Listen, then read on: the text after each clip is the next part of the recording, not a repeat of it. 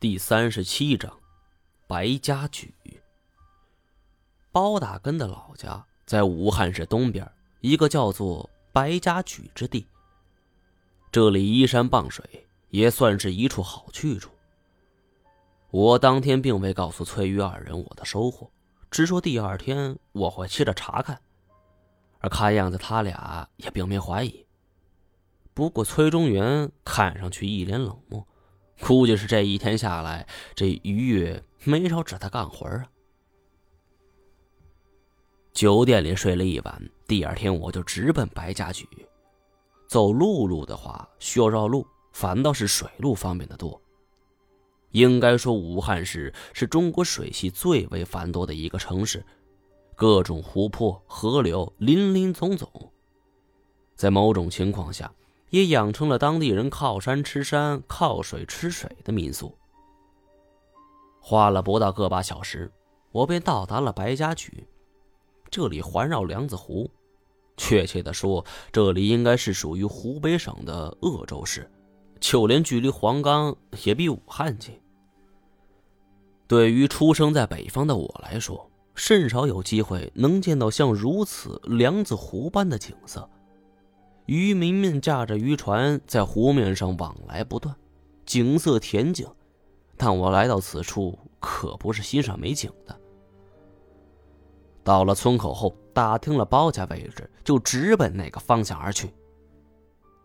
包家在白家举是个小众的姓氏，据说是很早以前搬迁过来的，当时只有三户人家。随着一百多年的时间，村子里。又只剩下了包大根一户。不过，面对我的询问，很多村民都是唯唯诺诺，劝我别去。包家的女人凶悍的很，惹不起。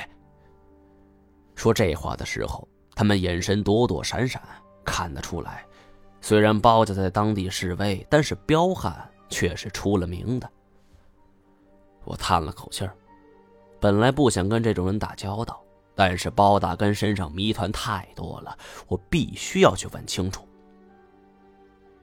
转眼间便顺着进村的通道往里走去，看到了一棵槐树，槐树下就是包家，很普通的红砖民房，还是老式的平房。这种风格与周围众村民家那种小楼是格格不入。这两年渔业收入大增，没想到包家还是这种小房子。这时有个老太婆正坐在门前嗑瓜子，雪白的银发，黑色的脸，瓜子片随便扔在路上。村子里的人基本不会在自己门前扔垃圾，一是晦气，第二门前就是村子主路，如此做显然不合适。但是这位老太太显然不以为意。我想，这大概就是包大根的母亲吧，传说中的厉害角色。我主动上前跟老太太攀谈：“呃，大娘，请问您这是包家吗？”我调整好情绪，语气上尽量客气。老太太上下打量了我一下，翻了个白眼儿。这种眼神不是普通的那种，持续时间。都到达了三秒多钟，两只几乎平移了从东到西的方向。我心头轻笑，但是脸上堆笑，又问了一句：“老太太，请问这是包家吗？”老太太挪了挪屁股下的小马扎，成了背对我的姿势，但她扭过头来问：“你打听包家干嘛呀？”“哦，我是……”我停顿了一下。面对如此一个问题，和这样一个老太婆，只怕我这什么灵异身份也不会好使。估计这老太太连灵异是什么都不知道。灵机一动，呃，市文化协会的，呃，想找包大根先生了解点情况。我原本以为虚拟一个官家身份，这刁蛮的老太太怎么也会有所忌讳，没想到这一句。就跟戳了他肺口一样，老太太一下跳了起来。嘿，你们还找上门来，是不是欺负人没够？紧接着他就一嗓子喊开了：“哼，你们大家伙都来看看，哎，当官的欺负人！”说完，是一下子从马扎上弹了起来，一屁股盘腿坐倒在地上，一只手扳住脚腕，一只手拍地，吐了一口浓痰呢。要不是我躲得快，这口恶心死人的痰非得沾我鞋上。我还没反应过来，这老太太到底要干嘛？她已经一边拍地，一边半唱半喊了：“老少爷们儿、姑娘媳妇儿，你们大伙儿都来看看，这当官的欺人太甚，逼得我老婆子要上吊，我今天是活不成了。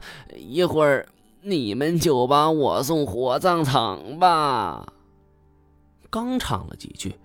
四周围的邻居和过路之人渐渐围了上来，见此情形，有的掩口苦笑，有的则是埋头苦叹。大家都是一副看热闹的模样，我更是心中冷笑啊！本来以为瞎说个什么政府的身份，他就不敢耍泼卖横了，哪知道更加严重了。我也不习惯被这么多人围观，何况还是不体面的事情，于是我伸手拉他。呃，老太太，你听我说，没想到我手指都没沾到他，这位老太太已经又鬼哭狼嚎了。哎，打人了，这当官的打人了。这么一来，反倒又是我的不是了。早就听说现在碰瓷的特别多，可没想到会遇到如此的无赖。当下我正在原地，手足无措。这时候，另外一个大娘发话了：“没事，小伙子，呃，不用管他，我们都习惯了。”本集完，感谢您的收听。